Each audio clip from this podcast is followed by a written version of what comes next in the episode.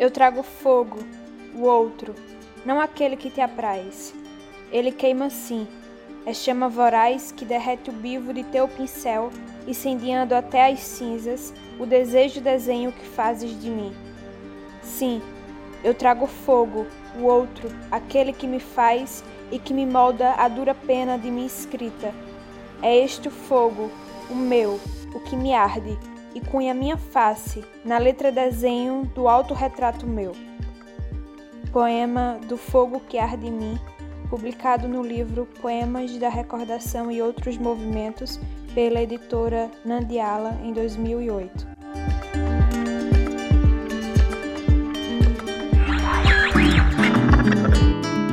Ô garçom, desce mais uma dose de poesia.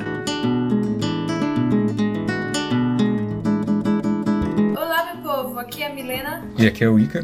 E sim, hoje nós usaremos os verbos no presente, porque a nossa poeta do episódio de hoje está vivíssima. Então, bora saber mais sobre a Conceição Evaristo.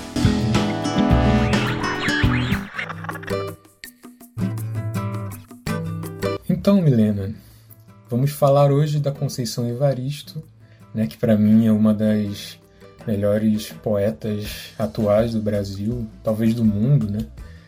E eu vou, eu vou falar um pouquinho né, de, de como que eu conheci a Conceição Evaristo. É, quando eu estudava na UFRJ, um dos meus colegas de República, ele estudava música, é, dança, ele praticava dança, na verdade, num dos centros culturais da Maré, né, da favela da Maré, que é ali do ladinho da, da universidade. E ele me levou lá um dia e dentro desse centro cultural havia uma exposição de uma é, de uma escritora que eu não conhecia na época chamada Conceição Evaristo. Então, naquele momento, né, a partir daquele dia, eu fiquei conhecendo, eu tive contato com a Conceição, tive a oportunidade de poder é, conhecer, né, mais de perto a Conceição, porque ela iria participar é, uma, algumas semanas para frente, ela iria participar naquele mesmo centro cultural de uma né, de, uma, de um evento, só que eu acabei não podendo comparecer, então foi muito triste para mim. Foi qual né? ano? Foi em 2017 ou 2018, alguma coisa assim.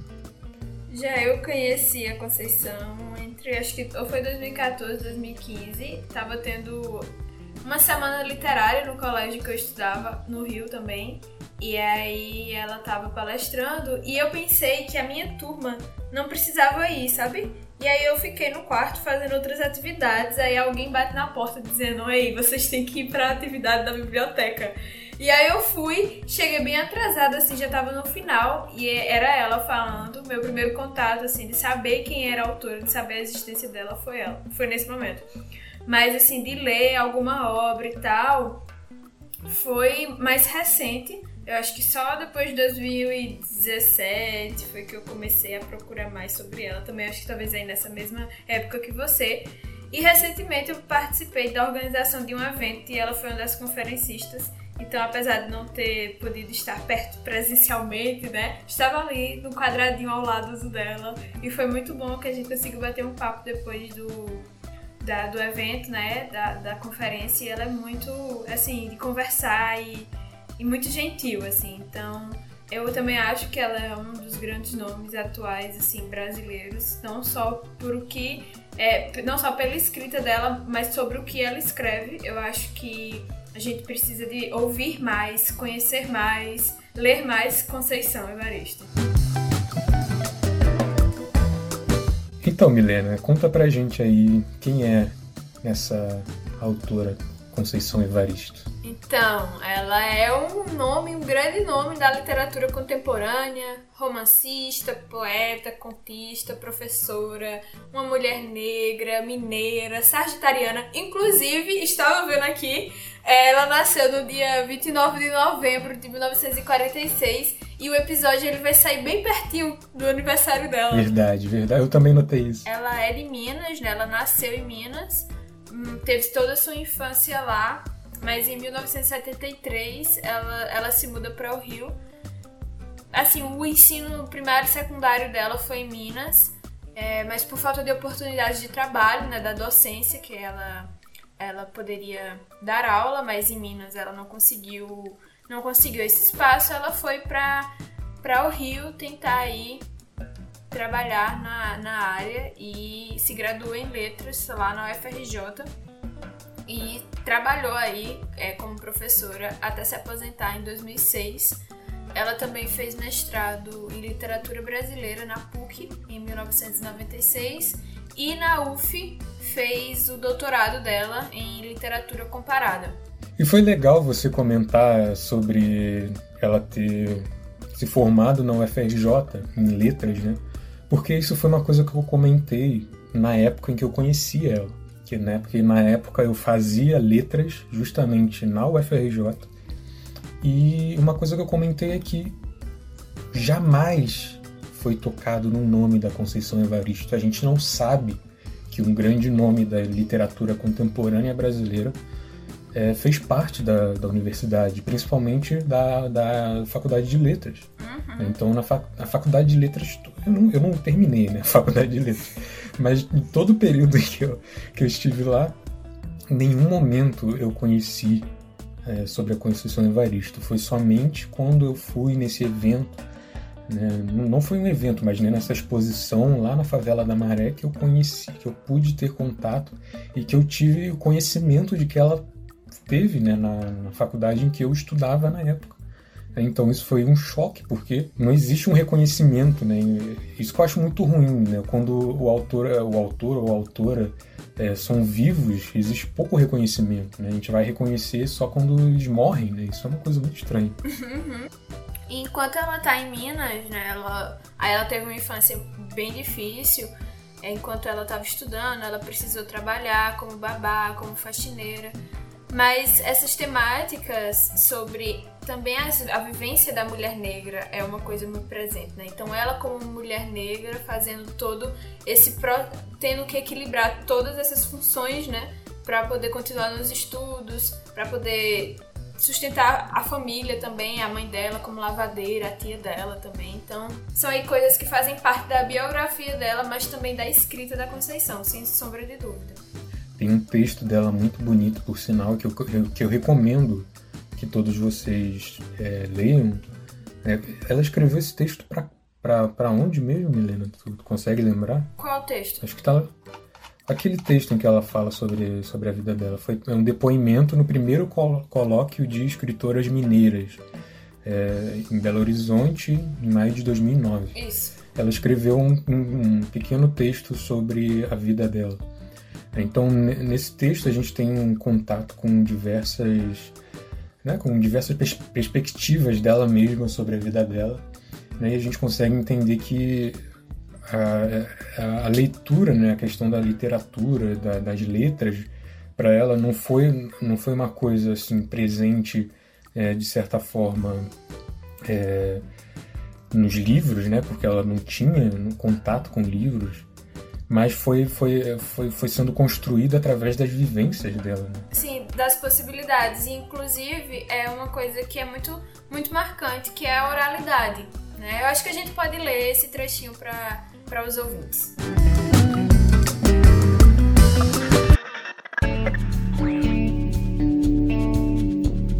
Gosto, entretanto, de enfatizar: não nasci rodeada de livros do tempo e espaço aprendi desde criança a acolher palavras. A nossa casa, vazia de bens materiais, era habitada por palavras. Mamãe contava, minha tia contava, meu tio velhinho contava, os vizinhos e amigos contavam. Tudo era narrado, tudo era motivo de prosa, poesia, afirmo sempre. Entretanto, ainda asseguro que o mundo da leitura, ou da palavra escrita, também me foi apresentado no interior de minha família, que, embora constituída por pessoas em sua maioria apenas semi-analfabetas, todas eram seduzidas pela leitura e pela escrita.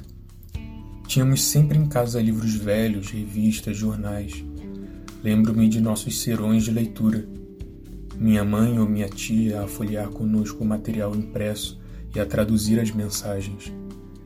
E eu, na medida em que crescia e ganhava a competência da leitura, Inverti os papéis. Passei a ler para todos. Ali, pelos meus 11 anos, ganhei uma biblioteca inteira, a pública, quando uma das minhas tias se tornou servente daquela casa tesouro, na Praça da Liberdade.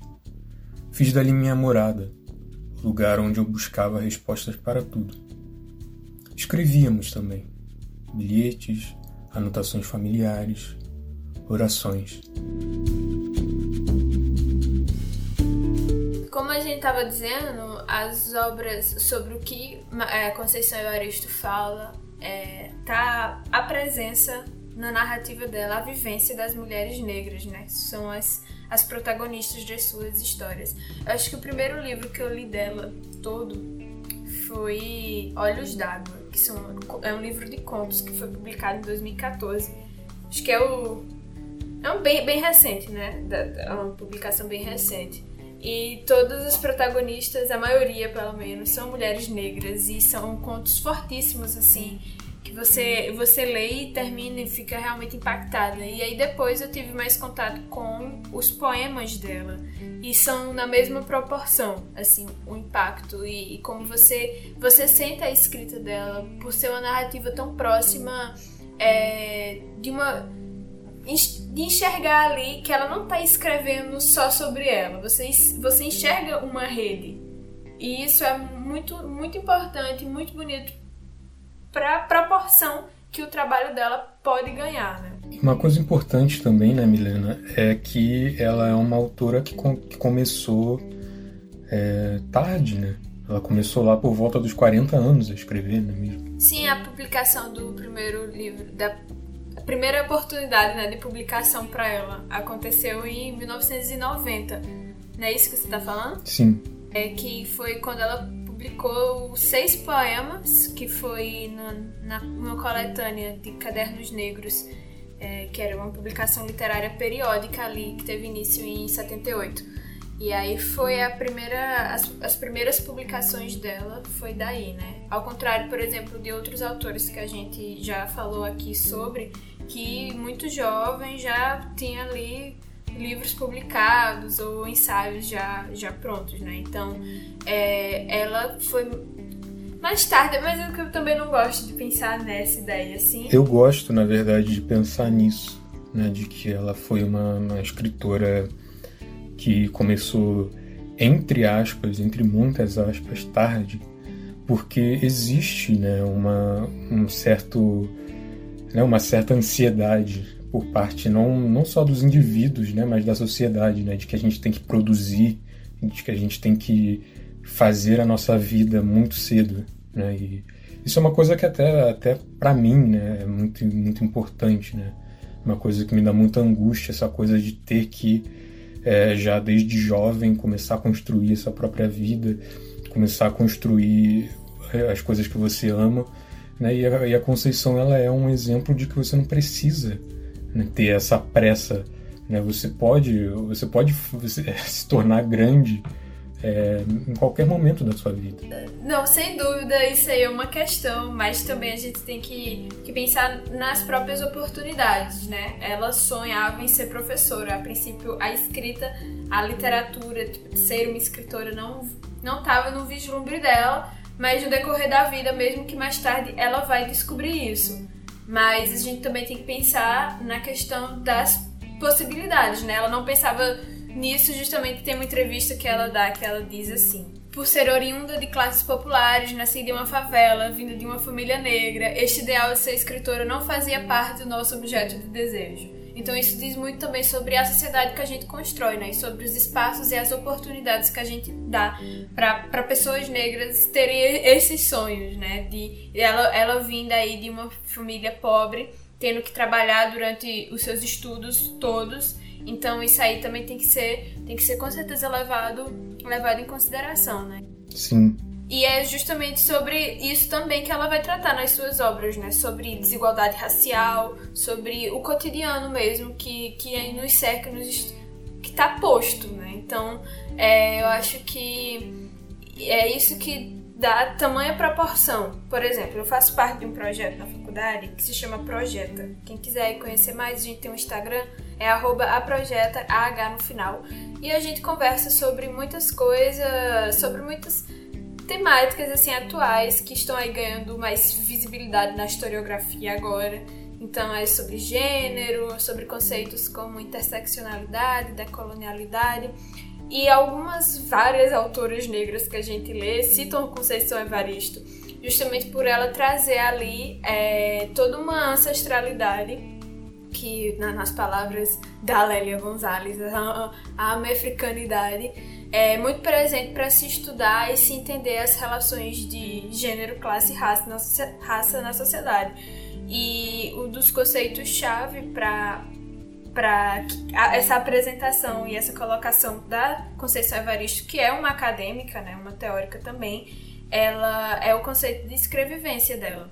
E mesmo que daqui a pouco eu arraste um pouco e bote para o final, acho interessante falar sobre, sobre isso, porque esse conceito que ela, que ela coloca é justamente para pensar aí, né, fazer uma é uma junção de palavras. Ela faz isso durante vários textos dela, que é para expressar uma compreensão de algo muito maior e muito mais profundo, né? E expressar essa junção do escrever, do criar, do narrar, com as vivências, com os sentidos que não se concentram apenas na história dela, mas na história de uma coletividade a autora ela vai usar o termo escrevivência é, justamente para expressar esse momento que vem antes da escrita. Então, e que não é, e que não é só dela, né? Escrever, viver. Então, eu acho que é, pensando eu como historiadora e como uma pessoa que agora no fim do curso e que durante toda a graduação tentou se esforçar para isso, eu acho que a gente a Conceição ela se torna aí um expoente nessas escritas na minha área também para se pensar justamente quem está contando as histórias. E os poemas que ela escreve mesmo que tenha aí que seja uma ficção que sejam coisas criadas é, que ela fala muito sobre esse gosto né de criar histórias.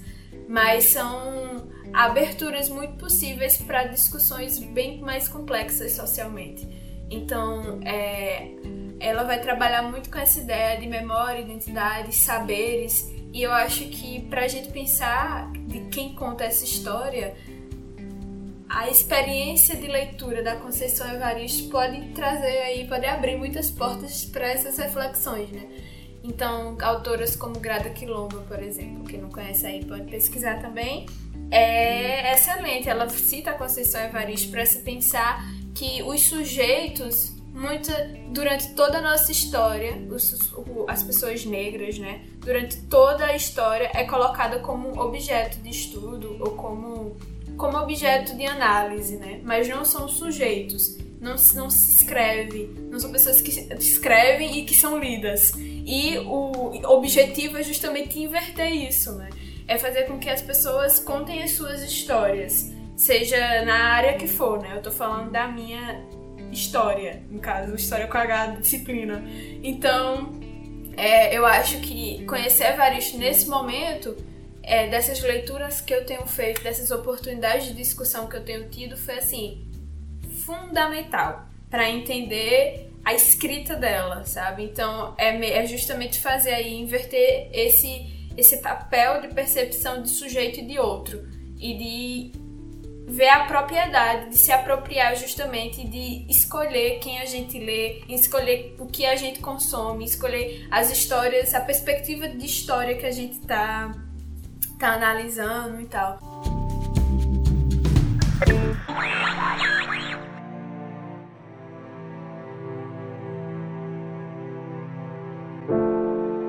Ao poeta que nos nega enquanto a Inquisição interroga a minha existência e nega o negrume do meu corpo-letra na semântica da minha escrita, prossigo. Assunto não mais o assunto dessas vagas e dissentidas falas. Prossigo e persigo outras falas, aquelas ainda úmidas, de vozes afogadas, da viagem negreira.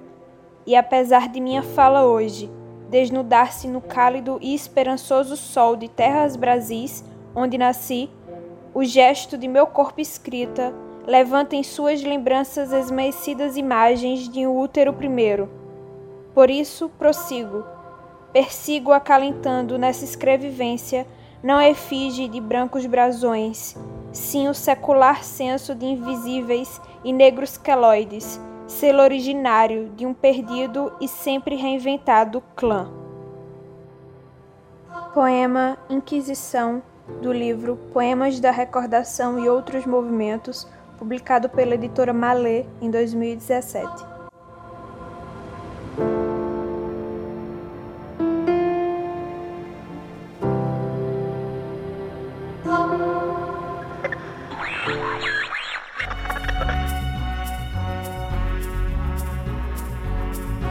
Então é isso, Milena. Acho que a gente tem um episódio aqui. E esse é o nosso último episódio, é isso mesmo. Vamos ficar aí por mais de não sei quanto tempo longe de vocês. O que pode ser bom ou ruim. Ex exatamente. E é isso aí. Tem mais alguma coisa a adicionar, Milena? Ah, se vocês quiserem continuar Ícaro, nós ganhamos novos seguidores essa semana. Eu acho que foram novos sete seguidores. Eu estou impressionadíssima com, a, com o tamanho que nós estamos, estamos ganhando. É...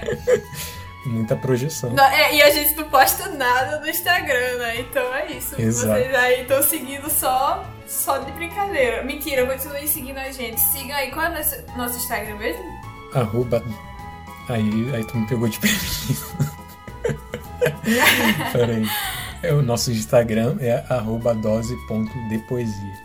É isso, cheiro, minha gente. Até depois. Até mais. Tchau, tchau.